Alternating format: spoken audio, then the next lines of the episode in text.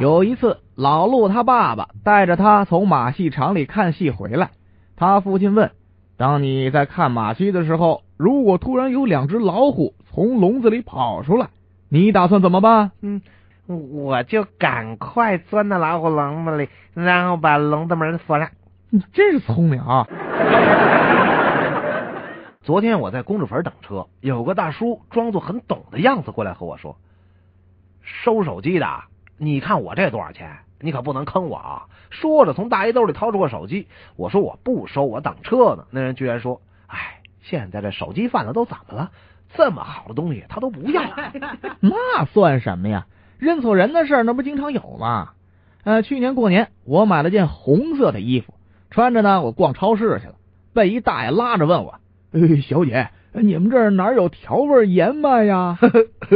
看来你比我长得秀气。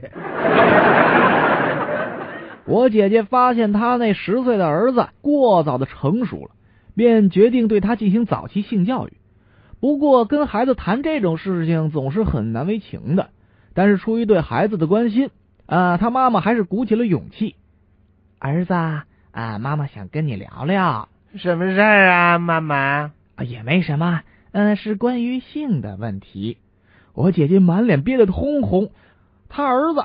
注视着他妈妈异样的面孔，关切的问道：“没关系，你想知道哪方面的问题呢？”